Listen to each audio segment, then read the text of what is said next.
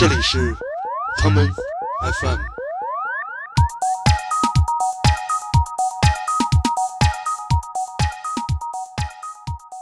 因为我今天来的时候，我就在想，哎，你要给我胡逼了。然后我其实平时是胡逼不太起来的。玩实验太惨太穷了。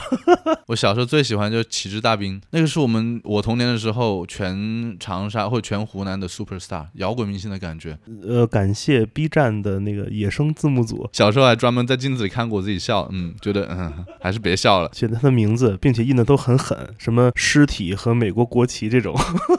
然后他就整首歌把我蹦迪治大病这整首歌唱了一遍，而且他伴奏是重新做过。我是想就是他在欺负什么呢？他在欺负大家不知道高家峰是谁。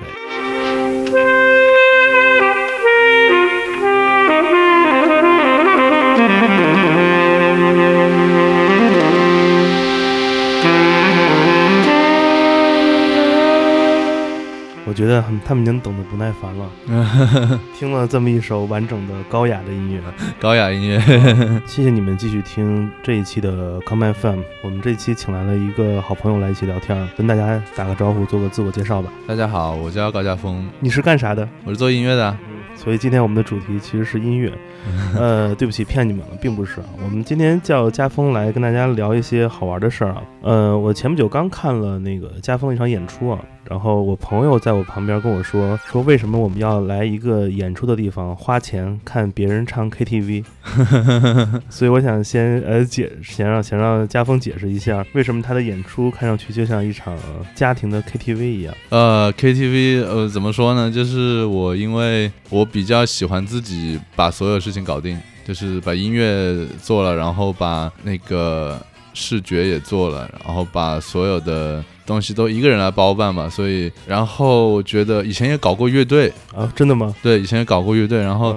呃，总觉得乐队可能有点人太多太麻烦了，然后反正我自己能够把所有事情都搞了，所以呃，干脆自己演。然后我以前也做了很多电子音乐，然后做电子音乐时候就觉得我去拧那些控制器的钮子啊，我就觉得是一件好事情，因为它会让每件每场演出的音乐听起来不一样。但是我后来觉得，嗯，如果我不去拧那些钮子，我直接放音乐，然后我去表演的话，那别人可能会听到少一点的音乐上的变化，但是我自己的呃发挥就。就是整个嗯人的状态的。就是可以把每首歌演得很不一样，所以说让渡了一些呃音乐上的可能性，但是就是把我自己能够展现给大家的东西变多了吧，能这样讲。其实嗯，很多人可能听高家峰的音乐，可能有的人没听过，有的人可能听过那一两首，就是我们今天节目等会儿会放的 大名曲。呃，但是我第一次接触到高家峰，其实是来自于一个呃微博视频，嗯。现在应该怎么说？这种叫 diss 视频是吧？diss 视频，回怼视频。对，呃，是用一种非常消解的方式教你快速做一首 trap 歌曲。哦，那首，这首歌有三到四个人都发给过我看。哦哦，真的。所以这个 名字一下映入到我眼前。嗯。我心想哪儿冒出来这么一个小伙子啊，这么快就把这个 trap 产业的秘密给揭露出来。大家好，我叫高家峰，是一名音乐人，每天在夹缝中平静的生存。今天想来教大家如何五分钟做一首 trap 说唱，手撕那些侵犯你版权的媒体。大家设想一下这样的状况：当你默默无闻，只有小几千粉丝，有一天你发现你的歌曲被某位十二万粉丝的博主盗用在他的视频里面，并且完全没有在视频中间标出歌曲的名称以及作者到底是谁。当你写了一封非常礼貌的信过去请求公开道歉，结果石沉大海，随之而来的是敷衍逃避。你的感受是什么？反正我的感受就是。简直就是家里来了小偷啊，好棒棒！而且贼还说偷人东西给你解释一下不就好了吗？着什么急啊？我又不是商用。国家版权法规定的非常明确，在国外这种行为的后果更是极其严重。眼看这件事情就要被敷衍过去了，作为一个想当 rapper 的制作人，我决定尝试人生中间第一首 trap。Step one，你需要看起来凶一点，原来的头发可以剃了。衣柜里的画风有点奇怪，嗯，黑色应该不会出错。Step two，眼神必须足够犀利才可以。歌曲可以说是我们音乐人的全部。如果你家里来了小偷的话，你会选择用哪种眼神对他呢？Step three，找一位 rapper 朋友跟你一起摇，没别的，这样显得人比较多。Step four，一个看起来比较阴暗的和弦，挺邪恶的，就它了。Step five，一个基本的 trap 鼓，速度大概在一百四到一百七之间，记得一定要快速重复你的 hi hat。Step six，一个饱满肥厚的八零八，看是不是超级简单？现在我们就来试一试。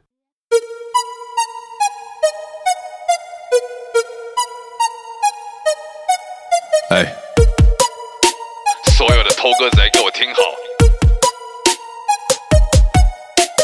You don't fuck with me，小朋友，你的妈妈有没有告诉你，别人的东西再喜欢也不能拿回去？你跟哥哥说一声心情好，我会送给你。但你选择做个小偷，现在这首歌我送给你。警告所有媒体、自媒体的师傅，歌是我们的全部，用之前你先打招呼。大家看得清楚，流量带给你们收入，所以别再逼逼，不是上用来擦你的屁股。这首歌好好听，我们拿去用吧。反正它的作者看起来也挺好说话，用地址打病套猜名也就是个笑话，大不了说他蹭热度，我们都不用理他。不好意思，你鸟打到一座长说我子，你可能没听过他，打开陷阱模式，你听不懂。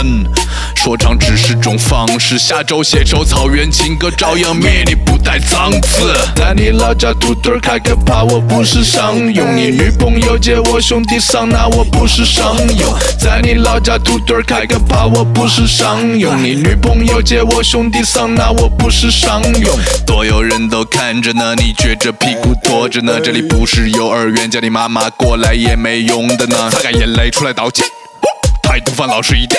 喂给你个做男人的机会，希望你懂得体面。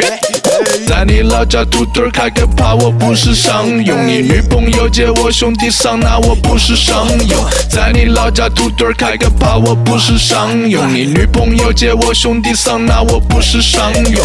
在你老家土堆儿开个趴，我不是商用。你女朋友接我兄弟桑拿，我不是商用。在你老家土堆儿开个趴，我不是商用。你女朋友接我兄弟桑拿，我不是商用。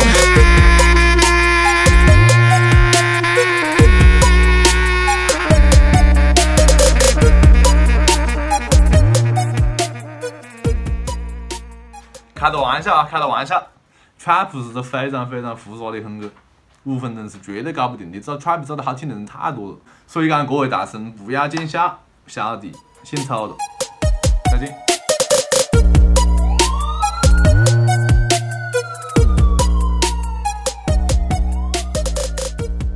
所以我特别想呃想跟家峰聊聊，你怎么看待做音乐这件事儿？你觉得做音乐是一个严肃的事儿吗？像你刚才说的，自己又做过乐队，也做过纯的电子音乐，嗯还是你觉得做音乐就应该现在像你现在的演出一样，是一个好玩的 K 歌现场？我觉得做音乐，如果你把它当做一件严肃的事情的话，就应该是件严肃的事情。我觉得这个因人而异。我的话，嗯，我在做制作音乐上面还蛮严肃的，就是，但是我呃把音乐做完以后，给他写词，然后给他就是嗯怎么说包装我自己的这首歌曲的时候，我还挺不严肃的。嗯怎么说？我严肃的部分会是会，我就会去抠这首歌，呃，到底听起来好不好听，或者是这个音色用的好不好。就是在这个过程中，我是音乐制作人，然后嗯、制作的过程完了以后，我会给他就是写词啊，然后再加上嗯、拍 MV 这些东西，我就觉得那就是在音乐，比如说把音乐当做一个一艘船，然后船上面还会载一些东西，嗯但是我这个船，我肯定会我把它做的能够滴水不漏吧，就是能够能够承载一些东西。哎，你是什么星座啊？我是处女座，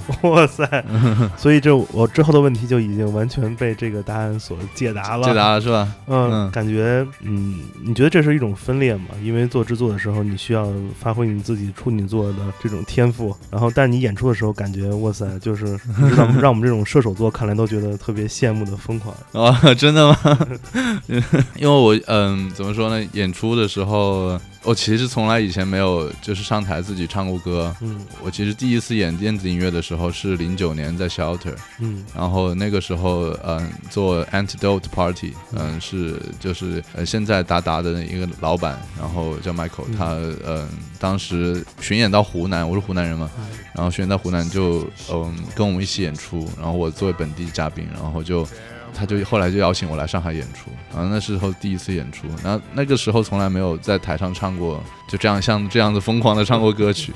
后来，嗯，后来我自己也受过一些其他的影响，然后看看过一些就是有意思的现场，然后觉得，嗯，反正我自己唱歌也是一个走调的状态，然后，嗯，就嗯，怎么说呢？不如把它发挥一下吧。你最开最开始唱歌的时候是这种现在的方式吗？还是就是正经的？我其实没有怎么正经唱过歌，真的假的？对，因为哦，我正经唱的歌都在唱吧里面，就是我真的很正经的想要把它唱好，但是 最后都还有一点各种各样的瑕疵在里面。有段时间在朋友圈，我各种发自己的唱吧的歌曲，然后大家有的给我打钱的，然后就就是说，嗯，就打那么一两块钱，有的时候收入还不错。你觉得作为制作人而言，嗯你觉得一个好的歌手应该是什么样子的？就是他能把你的音乐给表现出来，还是他有他自己的想法才是好的？呃，你是你是在说，如果我做制作人，然后别人来唱你的歌唱我的歌吗？对，嗯，好的歌手的话，这个我还真的没有想过，因为我所有的歌现在都是做给自己唱的。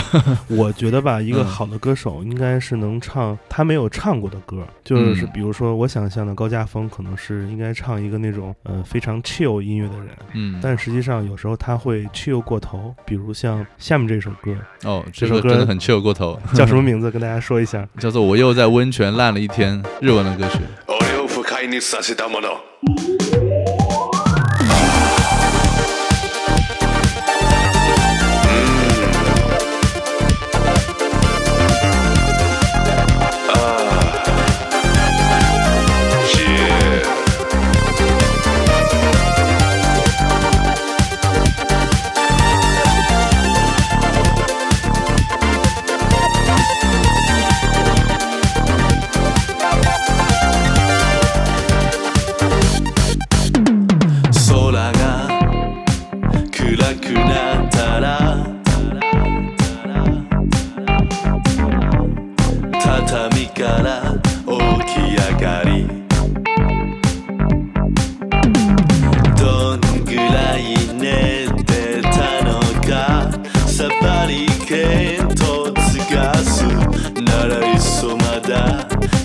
toes. It.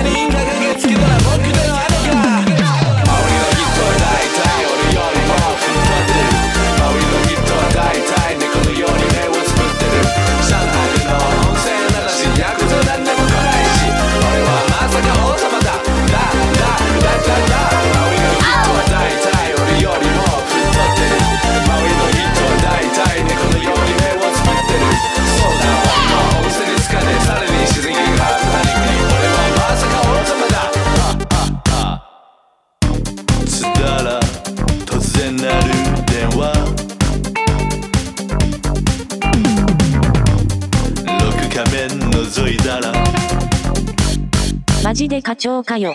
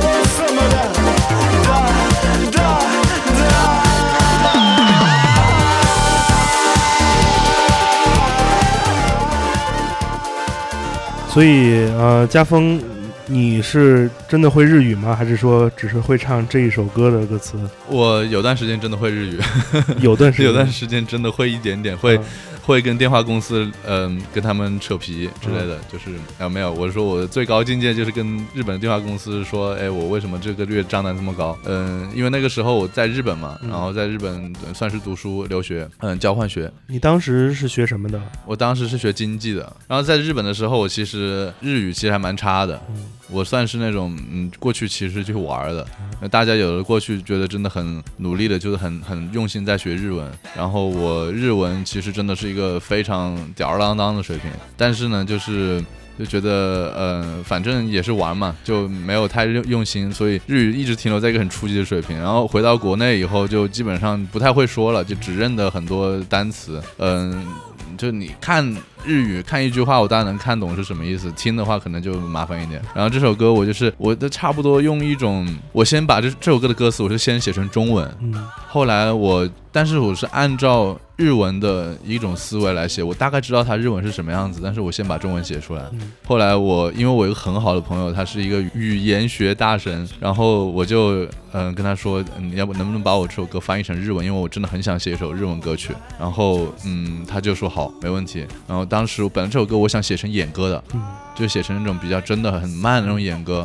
后来我嗯想了一下，就是哎制作人的角度想了一下，觉得哎呃写成一首比较嗯、比较 disco 的歌也应该也不错。这首歌感觉特别像《Snack》里面，大家就是有人喝酒喝多了，会突然要求去台上唱一首的感觉。对，哎有这种感觉，可能有这种感觉，因为我当时听这首歌的时候，我就呃特别不自主的嗯离开了客厅，嗯去了厨房，拿了一包花生米，啊真的吗？对，哇 然后坐回来，然后接着一边吃花生米一边听完了。天哪！对，就感觉这首歌特别逗，所以我不知道你在作曲的时候是不是已经开始在想，就是把它做成某一种特别有时代气息的，就像昭和年代很多那种呃有定式感觉的流行歌曲一样。对对，是这样子的。当时就好像刚才说的，其实本来想写呃演歌，但是后来觉得演歌嗯、太嗯怎么说呢，会太慢一点，就是演出不是很好演，因为很多东西我是就是说想着演出来怎么演，然后就也会想着大家会喜欢什么东西，其实这样子。其实是说开了，发散开说不不光这首歌，其他的很多歌也是在寻找一些定式，就是就目前的状态没有太在音乐上寻求，就是音乐真的音乐上的音乐上创新，而是说可能在想用怎么样用呃以前的已经有已经存在的东西，然后把它看看我们怎么能做出呃跟它有一点撕裂感的东西。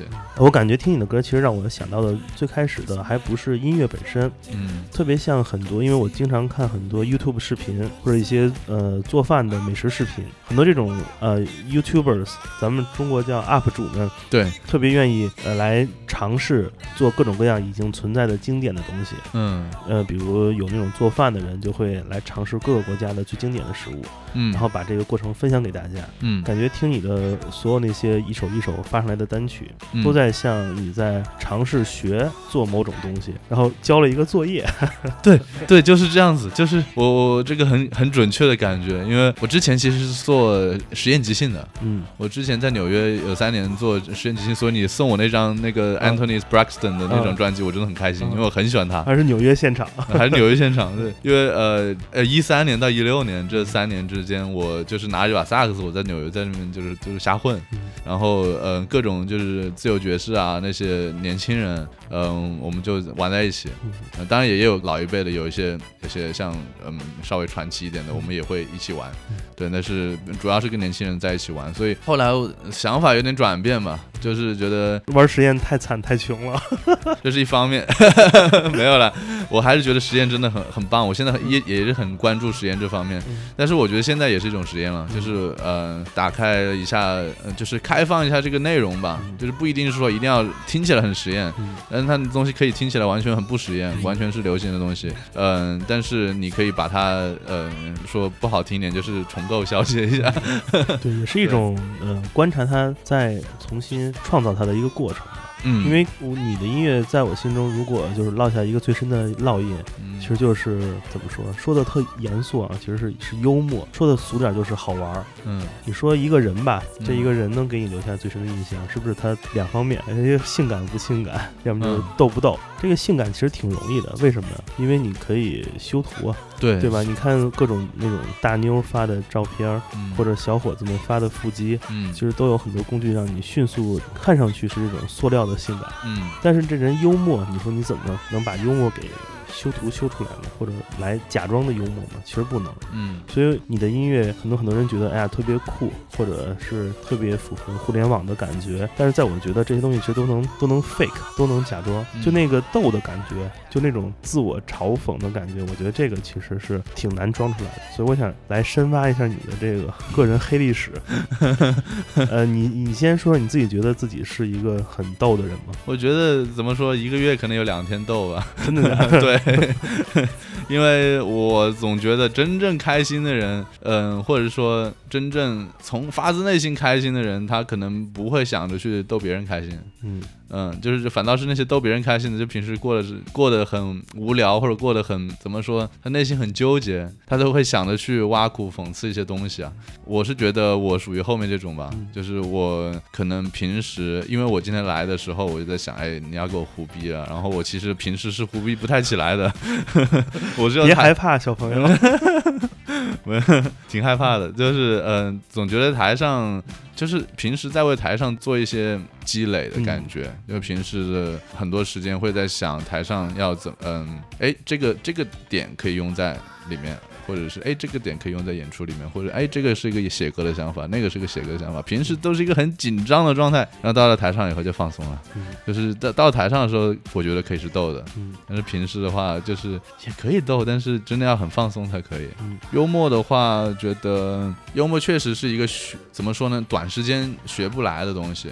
呃，但是我觉得就是需要很花心思在上面。嗯我的有些人他是真的是天生的，但是我可能天生比较愚笨，所以我有的时候会最喜欢吃饭看的东西就是 Netflix 上面的所有的 stand up comedy，、就是吗对，就是那种单口的单人相声视频。那上面都可下流了。呃，有哎，Netflix 上面其实也没有那么下流，就是他们经常政治正确的一塌糊涂。对，要跟 HBO 比就是太正确了。哦哦，对对对对对对对，是的，是的。嗯，哎，所以你呃你在湖南的时候，那会儿是上中学吗？呃，我从幼儿园一直上到大学嗯毕业，都在湖南。那个时候，因为给大家感觉，其实整整个，因为我因为我湖南，我其实只去过长沙次数最多，嗯我去过大概呃十到十二次吧。我感觉在长沙的整个的娱乐的氛围或者好吃好玩的特别多，而且它的这种好玩和逗其实是跟别的地方不一样的，嗯因为感觉大家的那种。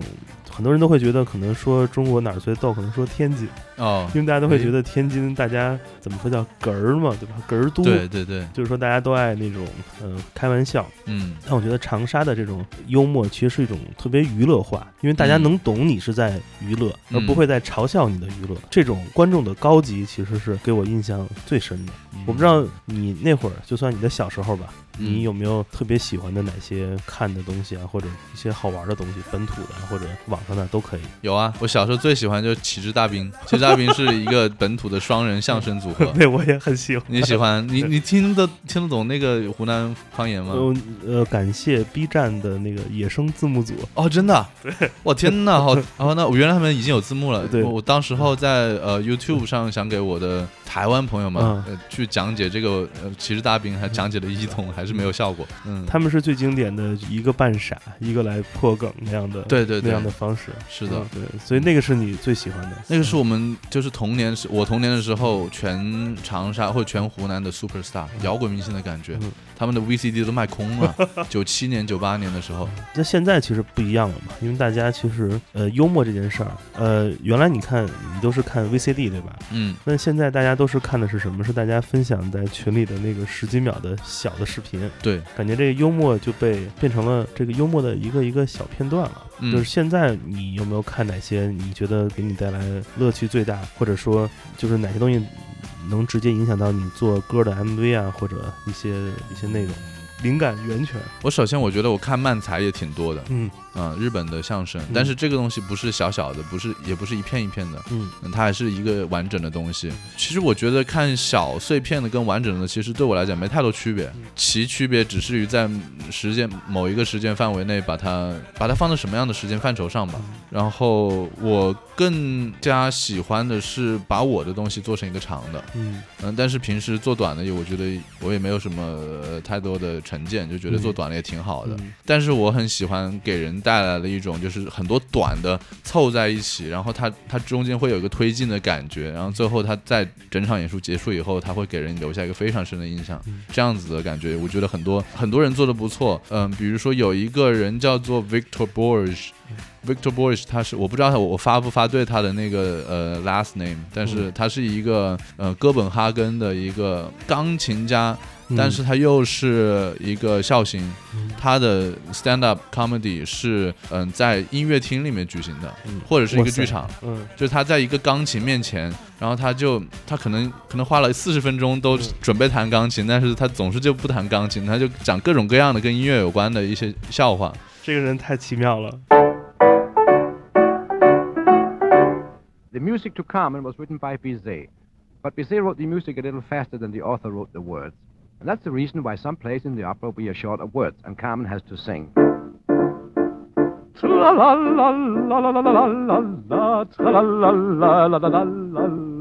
No words. The opera starts when the curtain goes up, but it comes right down again because I forgot the overture. That's enough of that. The curtain goes up again, and we see the cigarette factory. The five o'clock whistle blows. I'm sorry, that was the four o'clock whistle. That was the five o'clock whistle. And Carmen leaves the factory, and we hear another whistle. And that was from Don Jose, the captain of the guard. Carmen sees him and sings the famous habanera. Which means love is a bird. She offers him her love and he gives her the bird. After she has been singing a couple of minutes, they put her in jail. But in jail, she starts to sing again, so they let her out. Now she says goodbye to Don Jose, and he says goodbye to her, and they both walk out together.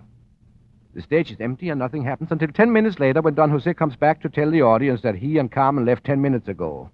Very important. And that's the end of the first act. Then comes the second act.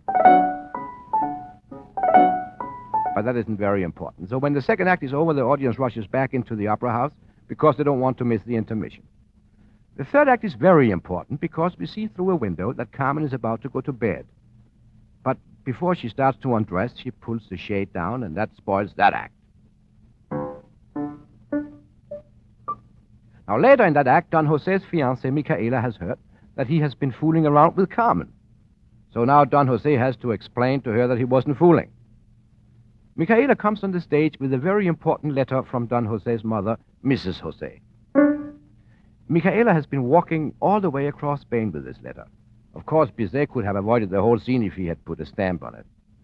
Then Don Jose takes the letter, but he can't read this letter from his mother because it is too dark on the stage. So he asks the girl to read it, but she can't read it either.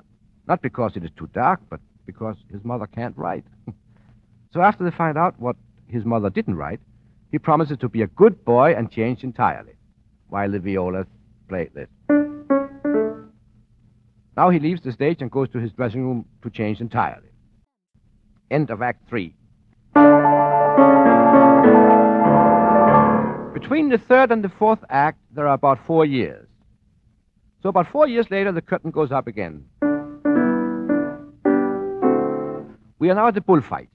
This is marvelous. Into the arena comes the matador, the toreador, the picador through the revolving door. Now another fellow comes into the bull ring and sings Figaro, Figaro, Figaro, Figaro, Figaro, Figaro, Figaro, Figaro, Figaro, Figaro, Figaro, Figaro, Figaro, Figaro, Figaro, Figaro. But he finds out that he's in the wrong opera, so he gets out again and the curtain falls.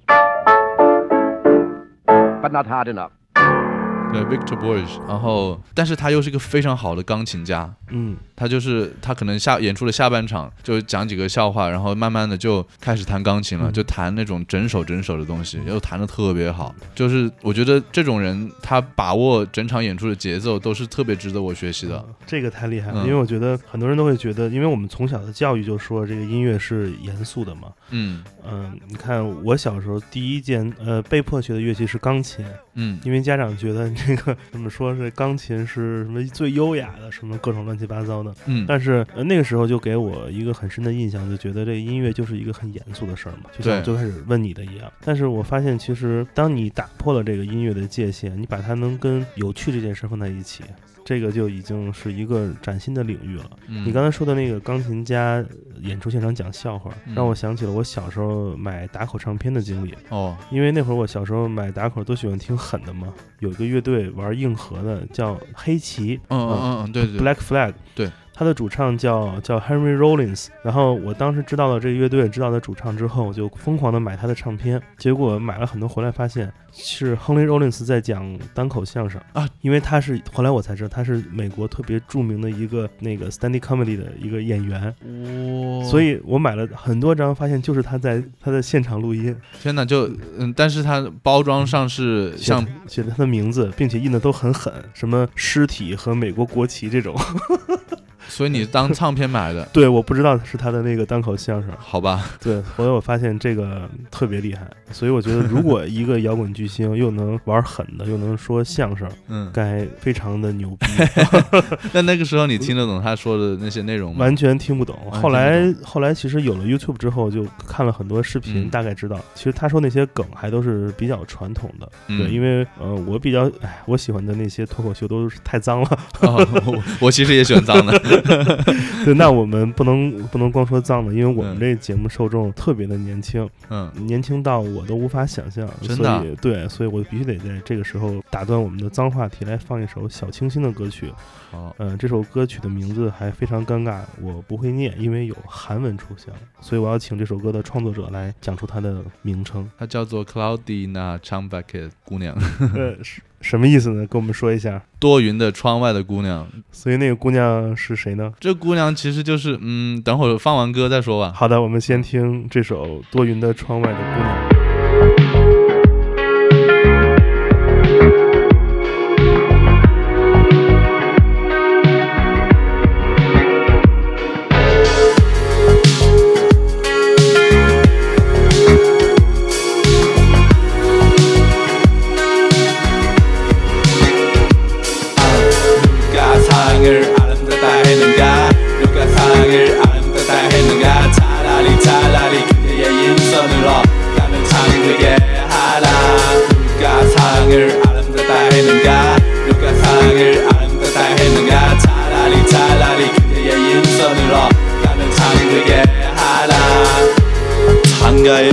서면 눈물처럼 떠오르는 그대 인상.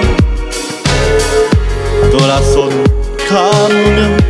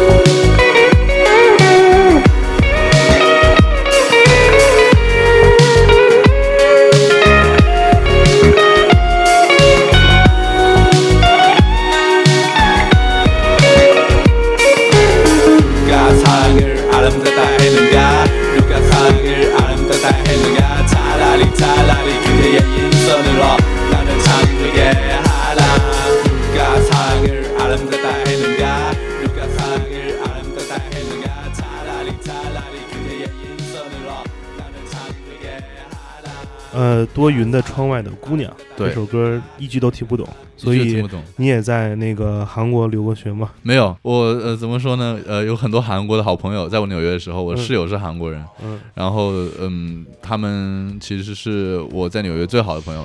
嗯，后来我呃谈过一个韩国女朋友，嗯然后嗯，很想让他教我韩文，但是他觉得教太麻烦了，然后我就 很很沮丧。哎，坊间传闻你是喜欢男孩的呀？没有，我是我是我是是坊间，你你你在这个房里是吧？没有没有没有没有，所以故意、写首歌来证明自己是吧？哦，没有没有没有没有没有，那也可能是证明自己吧，但是 就是就是我没有我没有没有谈过男朋友，对，嗯，这个这个节目播完之后，你这个嗯。哎，你就难免了。哈。没有这这节目播完之后我就证明了，呃，所以这首歌是写给那个姑娘的吗？不是不是，这首歌其实是一个、嗯怎么说呢？我在呃网易云还有那个虾米传这首歌的时候，我都会在歌词里写，就是原曲是什么，然后呃歌词是什么。嗯这首歌是两首歌碰在一起的产物，就好像你把一个香蕉和一个苹果把它抓在一起的一个产物，就嗯非常生硬的一个产物。首先是有首歌叫做《Cloudy 那过后》，就是。哎，那个午后是怎么读啊？就是 Cloudy 的午后，嗯一首日本歌。嗯，嗯，是中原 Mako 的 Nakahara 嗯。好像看到你的朋友圈有发对，他的我特别喜欢 Michael，嗯，对对对，然后这首歌的采样其实是来自于这首 Cloudy 的午后、嗯。Nakahara Mako 的嗯。的这个前奏，，OK，然后这首歌的歌词呢，来自于一首韩文歌。那首韩文歌，我首先是听腾格尔翻唱过，我的妈呀，对，然后腾格尔在他第一张专辑叫做《三毛来了》里面，他有一首翻唱韩文歌，就是那首歌的那首中文名字叫做《恋情》。嗯。然后我还通过这个中文名字找不到任何线索，后来知道这首歌是韩国的一个一个很大的流行歌星，他但是现在年纪也不小了，叫赵荣碧。嗯。那，他这首歌的名字叫做《窗外的姑娘》。嗯。所以说，我就把这首歌的歌词放在了那首歌的采样上，反正我就觉得都是采样，对，嗯、都是采样，我就放就帮在了一起，然后双拼，双拼，而且那个旋律也不是我这样唱的，我我一个旋律是我自己发挥的，嗯。然后里面的吉他 solo 是我发挥的，然后编曲也是我发挥的，反正主要来源就是这两首歌，因为这两首歌我之前听了太多遍，因为当时刚好在那个时候我又在听这首歌，又在听这首歌，然后觉得为什么不把他们两个放在一起呢？而且现在你不是都喜欢听韩国歌、日本歌吗？那我就来一个韩国歌、日本歌，而且都在一起，而且同一时间给你太讨厌了，太讨厌了。但是我一我我一一开始演出的时候，我都会跟大家讲这个过程，后来我都不太讲了，我就直接唱，反正挺好听的，嗯，哎，就感觉突然这首歌被你解释完之后就不想听了，我不想听了。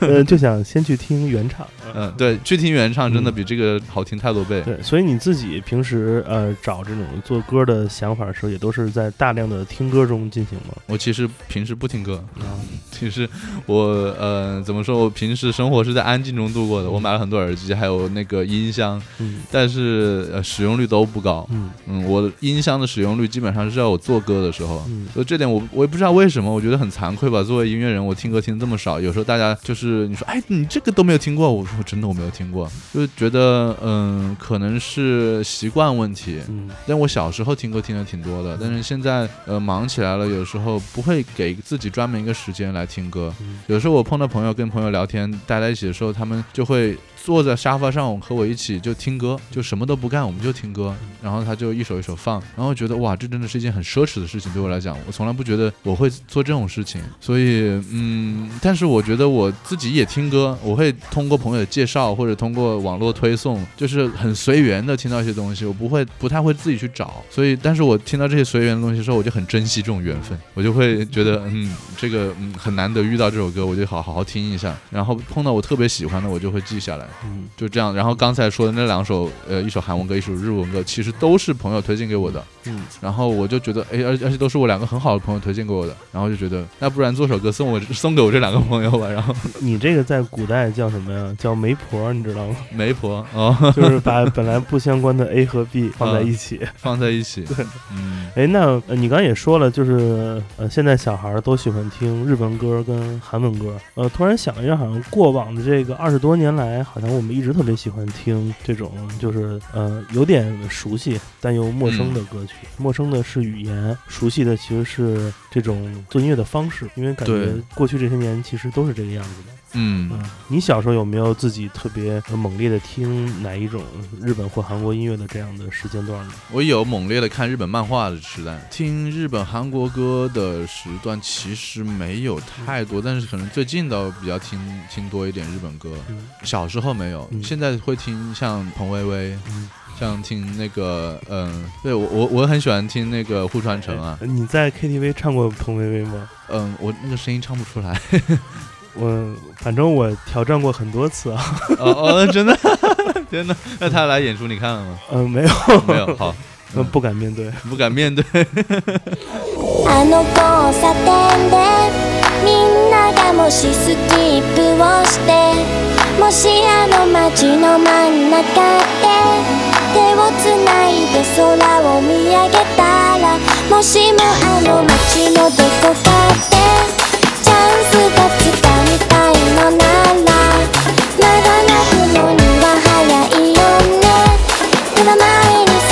しかない。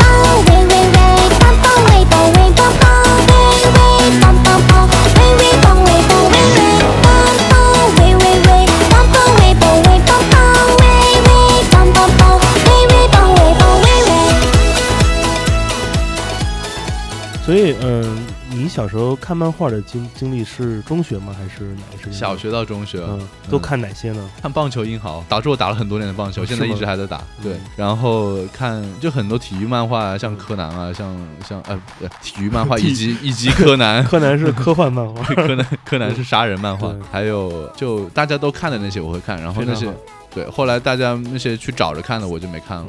但最近最近前几个月那个屁屁米，嗯，那个 Popcorn 屁屁米嗯屁屁米那个我觉得挺棒的，对啊挺炸的。我就是为了你刚才节目里放了一首那个 Earth Wind and Fire 的那个叫 Let's Groove，呃，这首歌在那个破破子皮皮梅里面被他们恶搞翻唱了。哦，哎，什么时候？他们有一集嗯是几个人在那种 disco ball 底下那个跳舞，其实是他们用用日语翻唱的这一首那个 Let's Groove。哇，是吗？对，我当时没印象。我当时听到之后我都疯了，因为那首那张那张黑胶我有嘛，嗯我说这首歌怎么那么熟啊？啊，我后来一想，我靠，他们在翻唱这首歌，然后觉得这种就是当年好像五年前大家还说这是酷搜，但现在已经不是了。这其实嗯，就是你知道互联网大融合，文化群的对。私生子，对。对，我觉得这个群 这个很很用的很贴切。对，对，呃，所以呃，其实你你有很多的音乐中其实有一些呃相应的嗯二次元元素，我也找到根儿了，是你从小喜欢看漫画，呃，是是一种语言方式吧，或者说呃语言和审美的方式，呃，比如说你的那首歌，因为现在网上没有嘛，就是那个银银行职员那一首，啊，对对，嗯，我觉得那一首感觉就特别像我在玩逆转裁判的感觉。大家有那种对话，还有那那种讲述日本上班族的漫画，就这种感觉特别强。我倒真的没玩过逆转逆转裁判，嗯但是上班族的，就是中国上班族跟日本上班族给我的感觉其实也挺蛮像的，嗯就是但是日本上班族是一个很极端的一种感觉。我之前在球队里，日本的大学球队里感觉到的那种气氛，其实跟一个公司差不多。所以我也算是体会过日本上班族感感觉，虽然没在日本上过班。阶级日常很森严。对对对对对，嗯，前辈和后辈你要搞清楚敬语跟非敬语这种感觉。那你刚才进门没给我鞠躬，没给你鞠躬，因为你 因为我们在中国。太坏了。嗯，我当时嗯从日本刚回来的时候，真的一下转变不过来，我我碰谁我都点头哈腰的，嗯但持续了一年的样子，然后才 才回来，嗯，颈椎那会儿会得到 很多的锻炼。很多锻炼是的，可以给大家讲一讲那首歌背后的故事吗？所以你在银行上过班吗？上过真的假的？真的哪个银行？中信银行，中信银行，那不错啊，是一个嗯商业银行啊，还算好吧。所以那是你等于说是完成学业之后回来的工作吗？嗯，怎么说？那个是我在湖南读完金融学院，哦呃，然后就直接对口进了一个就是中信银行，然后那个时候呃，反正每个月都要有点钞大赛，哦就是这个点钞是银行里面一个一个类似于一个匠人传统的这种感觉，听着就很爽。点钞大赛都点那种假钞，就不是都点那哦种不是假钞，就是它有点钞专用钞。啊，每个银行会发点钞专用钞，然后它长得很像钱，但是它手感跟钱还是有区别的。嗯，钱的感觉总是真真钱的感觉真的是不一样，而且味道闻起来很很好。味味道闻起来很好。所以那个时候你呃上了多久的班？我上了可能有半年到一年吧，哎，不过其实加上其他在其他银行，我还在兴业银行干过，然后就可能有一年的一年的经历在银行里面，呃，从柜台干起，然后还有客户经理之类的，各种跟人打交道，呃，各种跟存钱取钱的，反正就是一个，就是你现在去存钱取钱能看到那个那个位置嗯上坐的人，然后微笑，呃，对啊，微笑，然后坐在窗口里面默默地看着我在吃旁边免费的薄荷糖。我们那有薄荷糖吗？没有，没有，那个时候没有薄薄荷糖。嗯但是微笑这一点真的有一个有一个故事，就是呃，当时我的行长会跟我说，哎，呃，高晓峰，你为什么不会笑啊？然后我说，你说因为我笑起来比哭还难看。我我也是这样觉得的。我我以前小时候还专门在镜子里看过我自己笑，嗯，觉得嗯还是别笑了。就是我会有一种我会有一种肌肉的懒散，我心里其实是开心的，嗯或者但是我就是没有笑到脸上去。嗯别人总觉得哎你这个人怎么那么严肃？但其实我觉得哎我其实蛮开心的。后来我发现就是就是心中的那个东西就没有很好的通过神经传射传射到这个脸上的肌肉，所以后来那个嗯、银行行长他就觉得我一直不笑这个问题，他就觉得嗯、好像还蛮大一件事情的。然后第二天早上我们开早会的时候，他就跟所有人说啊今天我们的早会增加一个环节，我们所有人开怀大笑两分钟，然后所有人都懵了，就说这是要干嘛？然后他们，然后那个银行那个行长就说，他说，哎，你们怎么不笑啊？嗯，哎，我来给大家示范一下，哈哈哈哈哈哈哈哈哈，就笑，他笑的完全超级僵硬的，然后所有人就更加大眼瞪小眼了，然后就大家就。哈哈哈哈哈！就这种，你看我，我看你这种笑，然后银行行长还觉得不够，反正我当时觉得特别，我想找个地洞钻进去，因为我觉得天哪，就因为我不笑，然后害得大家受这么多苦，还要受这种微笑训练。然后后来我就，嗯，导致我后来我开始假笑，嗯，对，然后一直一直到今天，就有人有说，哎，高晓峰，你这个脸上不要老绷个假笑好不好？我说这个以前的职业病，不好意思。对，这种被逼着笑，其实是我是一种肉体迫害。就是我每次坐飞机，我看到空姐的笑，我我心里是疼的，你知道吗？哎，我也觉得，我觉得嗯，弄得我也得那种笑，然后就是真的是僵硬。对，我觉得我们中国人这个文化就是最好不要逼别人在脸上做什么事儿。嗯，就是你逼你去倒杯水可以，但是你最好不要逼 逼你的情绪也变成这个样子。没错。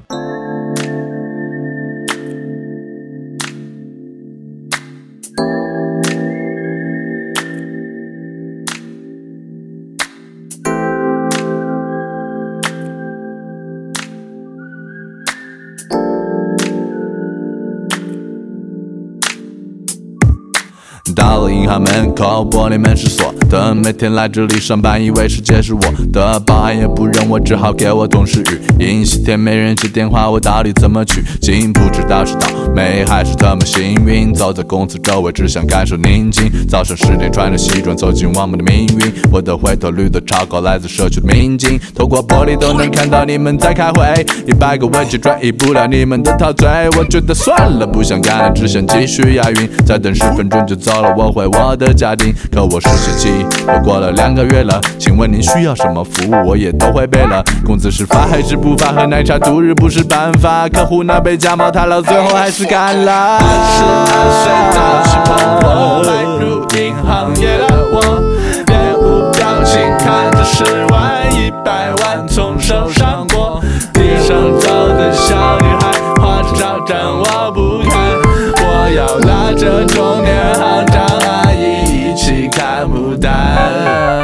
情话里好，有情怀里情话里话里好，有深度的说唱，有嘟嘟嘟嘟嘟嘟嘟嘟嘟说唱。告你要有梦想，做事要有理想，你的要求都 OK 的，公司尽量配合，要把工作的生活。你看我就不休息的，一口气唱了这么多口水，一抽屉的。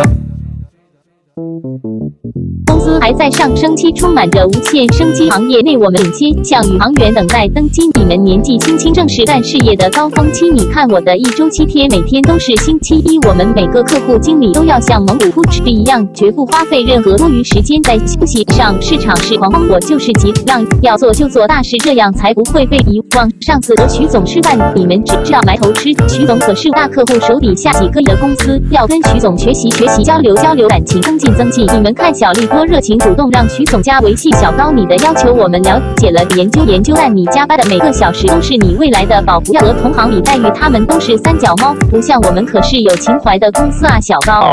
有情怀的银行，有情怀的情怀的银怀的行，有深度的说唱，有嘟嘟嘟嘟嘟嘟嘟嘟嘟说唱。你要有梦想，做事要有理想，你的要求都 OK 的公司尽量配合，要把工作的生活。你看我就不休息的，一口气尝了这么多，口水一抽屉的。有情怀的银行，有情怀的情怀的的好，有深度的说唱，有嘟嘟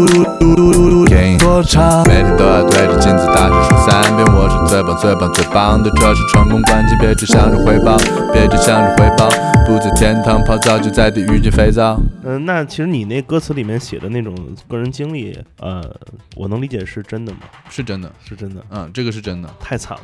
还行吧，就是嗯、呃我觉得最惨的就是在每天在监控底下做事儿，嗯。嗯，就是你你这个地方是绝对有监控的，嗯。然后更还有一些惨的事情就是，比如说你玩，呃你就每天在玩数字嘛，就是你的敲数字，你要是少敲一个零给别人，或者多敲一个零给别人，那可能要赔的是你自己啊，嗯，但是你可能自己赔不了那么多，不过你还是得赔，就是这个嗯钱的生杀大权在你手上，但是你自己没有这个能力，你只是一个每个月赚几千块的一个，是。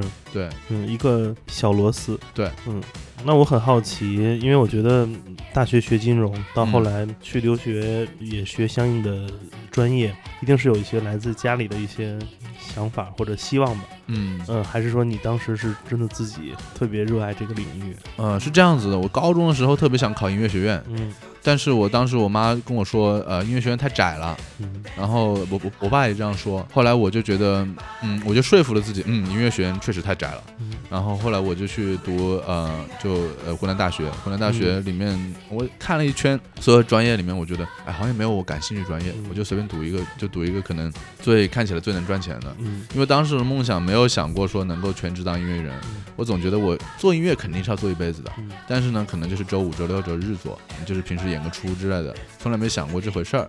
后来读完了金融以后，我自己上了会儿班，然后后来又出国读了一个音乐科技，在纽约大学，然后读完以后也一直在做音乐吧，然后后来到了。呃，回国的时候就接到一些活儿，接到一些给电影啊，给这种呃商业广告做音乐的活，然后当时觉得还挺幸运的，就是如果不是通过朋友接到了这些东西的话，我不知道自己能够通过这通过这个赚钱，所以嗯、就做做做，然后就接活儿越来越多，然后就到了一个嗯，感觉是自己啊是一个音乐制作人的一种感觉了。嗯，后来现在慢慢唱歌、演出越来越多，然后这方面接的活儿又盖过了之前幕后的活儿。现在目前主要就是在表演来 来生活，那 其实一切都不是你自己安排的，都没太自己安排，都是被别人推着走。对对对对，都是被缘分推着走。但是我现在回想，就是没有读音乐学院这件事儿，我觉得有好处，也没也也有不好的地方。对，是不好的地方，就是很多那些基础的乐理啊，或者是说很扎实的基本功，嗯、没有人逼你逼着你去练。现在每天自己练个一小时，挺慢的。嗯，不过呢，我觉得最好的地方，可能好的地方。在于就是我我我觉得我可能会少受一些迫害，嗯，就好像你逼你微笑一样的。但是有些时候，我听说有一些那种啊、呃作曲系啊，嗯比如说我去读音乐学院，我可能会报个作曲系，嗯然后作曲系里你可能会被老师逼着去写二十世纪当代当代作曲。真的假的？对，真的，嗯我我就是看过有那个作有那种老师啊，或者是前辈写的那种文章，他们抨击那种作曲系，我就想哇，真的是这样吗？他可能这个孩子他特别喜欢写民乐，或者是特别喜欢写那种，或者他就是喜欢写巴赫那种东西，他他也不管他的音乐在这个时时代的线是这个时间线上是一个什么样子的位置，他就是喜欢这个东西，他就是想写。然后老师就说你不行，你这东西不够当代，你要写当代的东西。然后就写，就你要你不写这种实验的东西，或者是二十世纪呃新古典的东西，你就毕不了业，或者是怎么样子。我觉得这老师是不是有病啊？呃，你对我觉得这老师有病，但是我不知道是哪个老师，但是我 我是听说有这个现状，我耳听为虚嘛。这种想法，我觉得本身就是一种很严重的心理疾病，嗯然后强迫一个创造者来创造某一种固定的东西。嗯我觉得，嗯，没办法，因为可能各行各业都会遇到这样的问题。但是，呃，尽管你们都会遇到这样的问题，尽管这种有病的人特别多，但我们有办法，我们可以治你的病。怎么治呢？蹦迪，我们 来吧，朋友们。蹦迪治大饼，梦里吃大饼，公鸡长身体，为梦想打拼。寒冷冬天里，招待所蹦迪，抱住我，baby，蹦迪吃大饼。我要求现在所有收听节目的人，立即从你的椅子上站起来，因为再过十秒钟之后，你的双腿就不属于你自己了。来，来吧。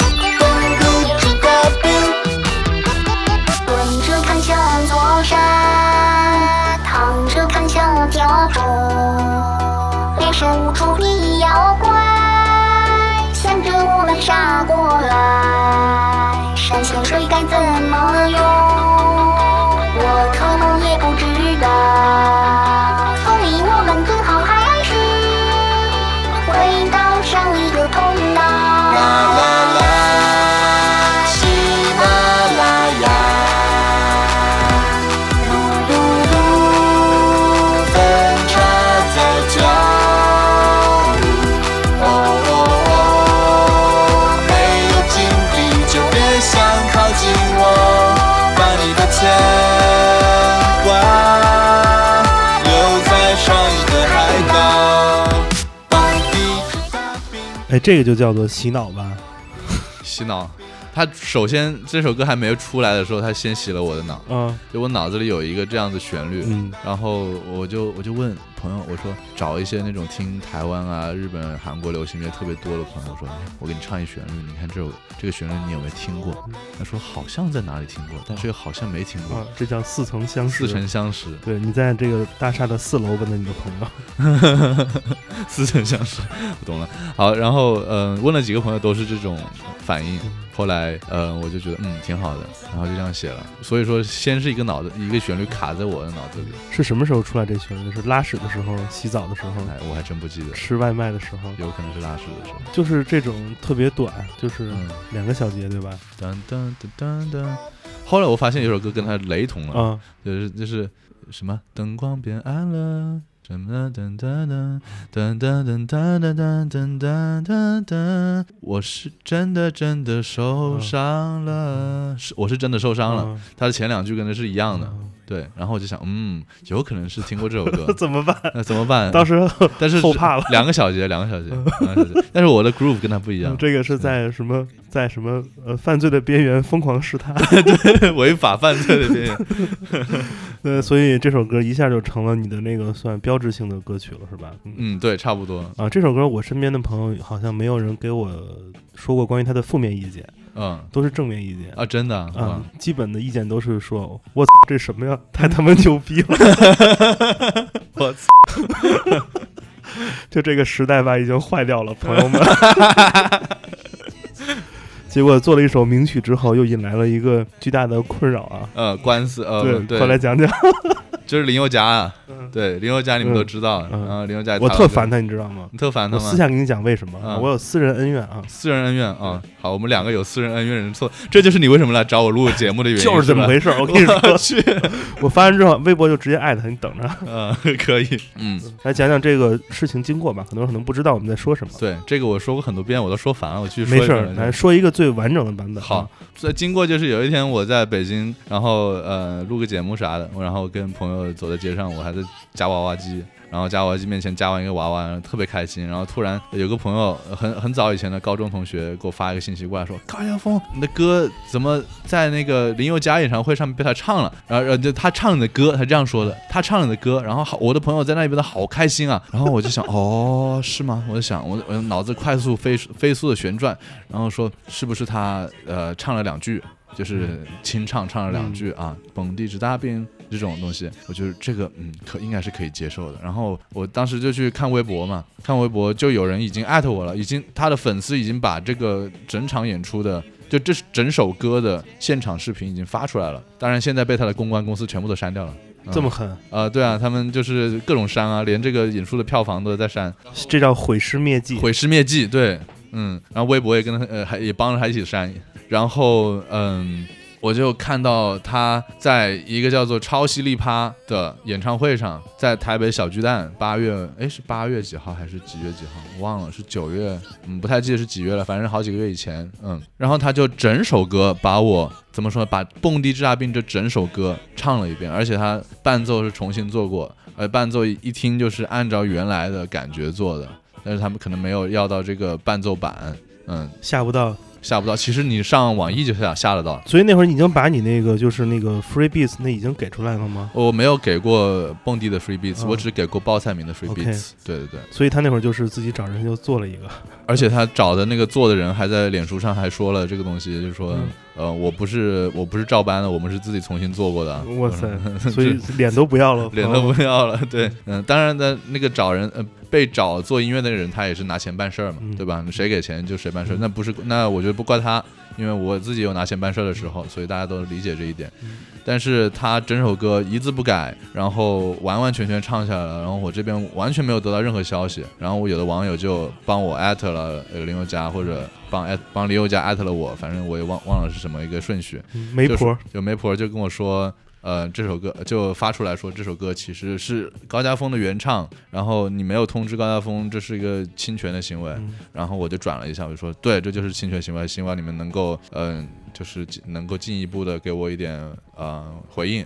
后来呃，当天晚上有一个叫做诗人城嗯。的一个，据说是当时我并不知道他是谁，嗯。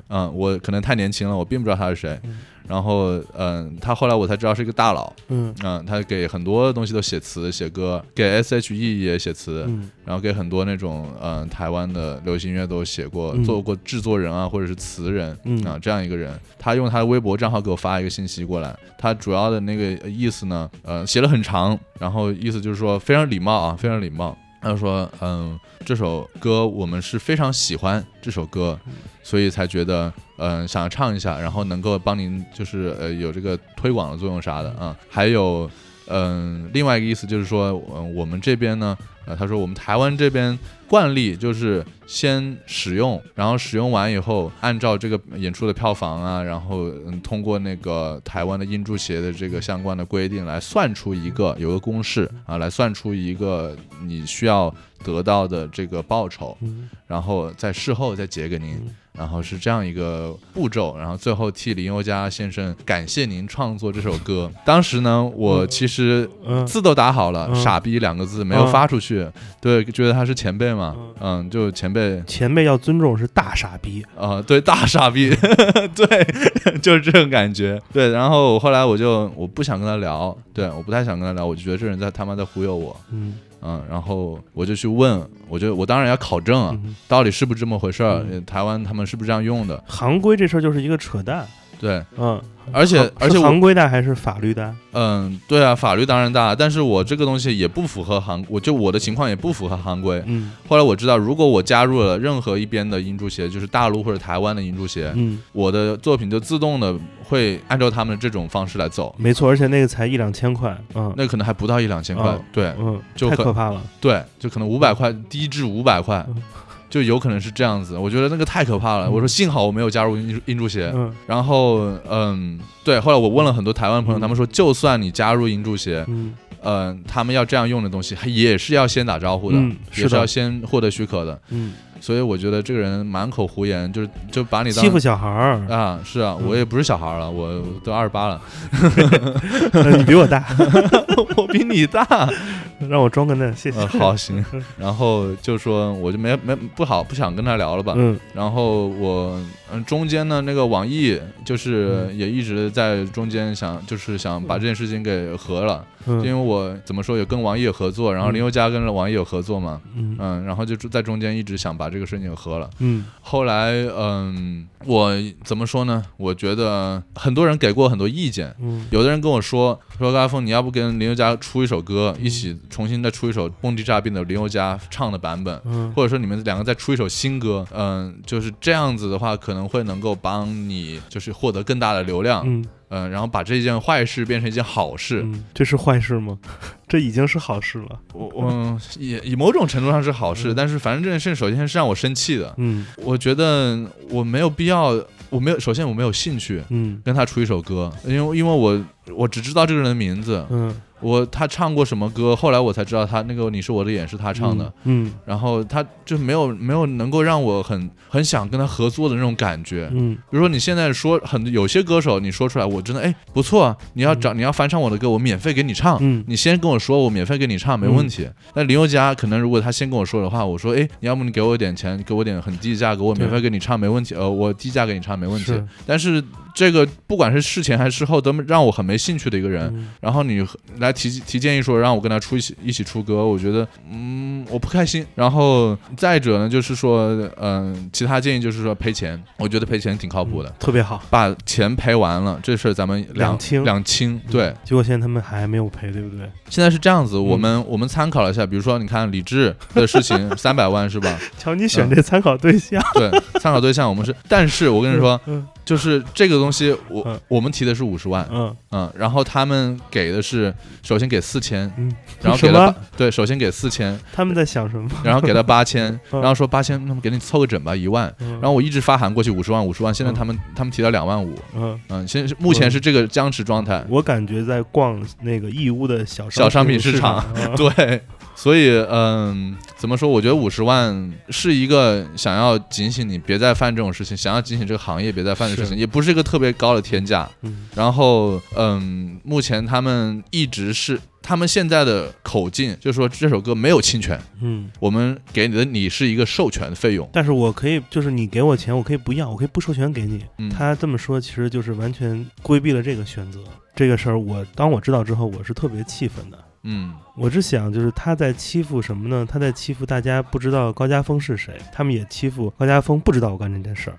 那这不就是偷嘛，对吧？对啊，对你偷，你还想赚钱，嗯还就是因为你作为一个唱歌的，你首先不是音乐人，你是一个唱歌的，没有别人做歌，你你唱什么？你唱空气，对吧？对你也不能像骑士大兵一样能把我们逗开心。那你既然偷的东西就就认认罚嘛，对吧？对，咱们去小卖部还知道叫偷一罚十呢，对吧？是啊，所以你是不是这道理？所以怎么能偷一罚一呢？对吧？所以，呃，我觉得这件事儿吧，本台的立场是站在音乐创作者这边的。感谢。嗯呃，我们怎么做这件事儿呢？就我们这个电台啊，这个、嗯这个受众面极其的小，嗯，我们的威力极其的极其的弱，哎但但是 我不信。呃，但是不要紧，我们呢就是坚持就是胜利，对吧？我们要把这事儿一直说下去。呃，这事儿你可能第一个月大家觉得啊，我操，这个这个要维权了，牛逼。然后第二个月大家说，我操，怎么还没给啊？不像话。说了半年，可能说说我操，怎么他还在要啊？烦不烦？但是别着急，你这个事儿说到一年、两年、五年之后，人们知道那个小偷还在外面，人们会自然知道这件事儿里面到底谁真的是应该去治大病，是这个行业，可能是这个歌手身后这些自己认为是行业大佬的这些人们，对吧？对，就是在那种这种偷鸡摸狗的事儿，嗯，已经不存在了。有嗯多少当年在前互联网时代靠着唱中岛美嘉活下来的歌手，在今天你们还好吗？对吧？你们、哎你们、你们已经是那个多云的午后的老姑娘了。说的太好了。所以我们特别感谢呃家峰今天来给我们讲了讲他自己做音乐的故事。嗯呃，我们这期节目时间也差不多了，嗯，咱们聊了一个多小时了一。个多小时。对，我们得抽根烟休息一会儿。可以。然后我们下礼拜呢，还是让家峰来跟我们聊一聊另外一个话题，提前预告是美食的话题。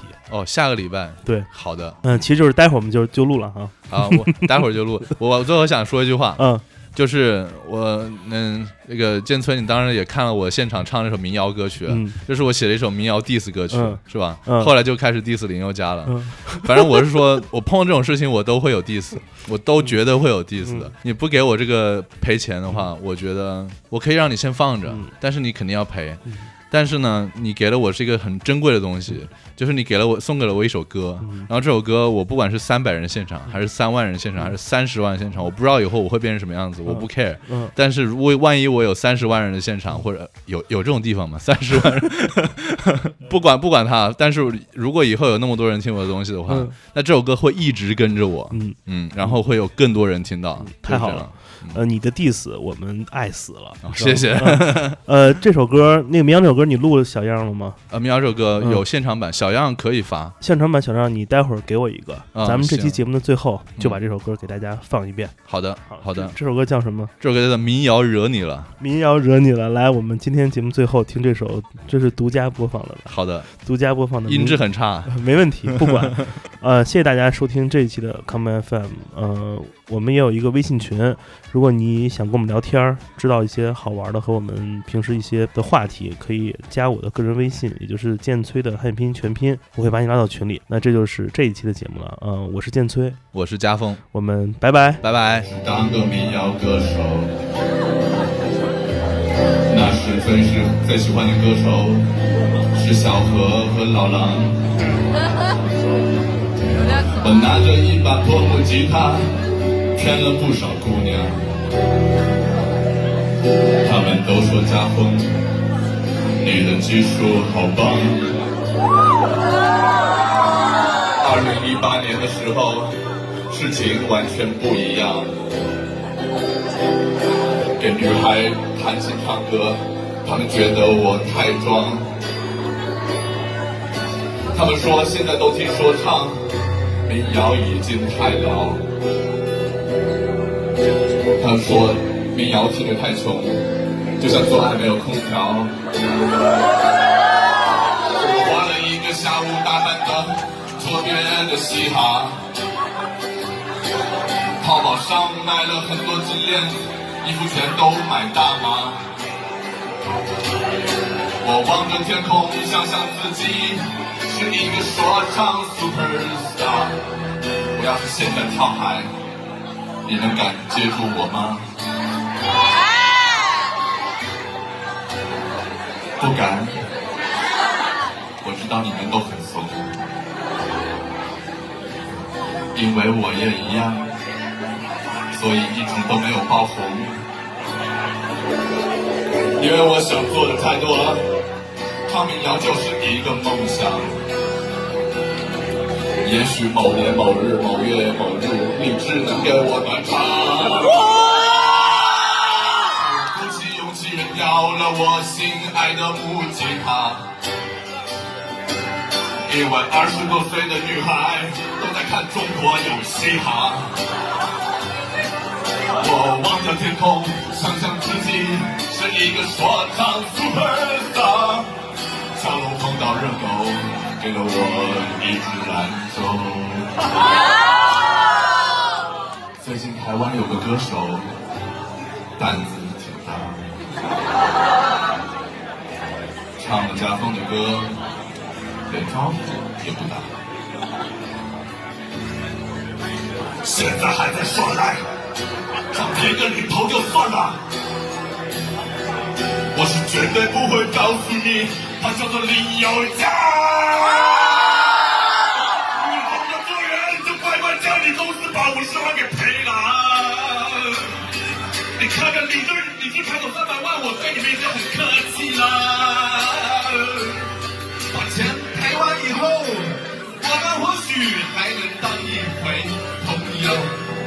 演出结束之后，给你一支兰州。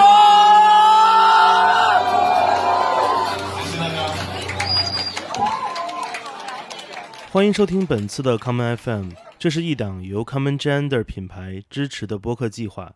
我们将会在每个周三、周六、周日进行三次更新。如果你想了解更多情况，欢迎查找并订阅 Common Gender 的微信公众账号。具体的添加方式，请查看各大播客平台每期节目推送的文字信息。谢谢，让我们下次再见。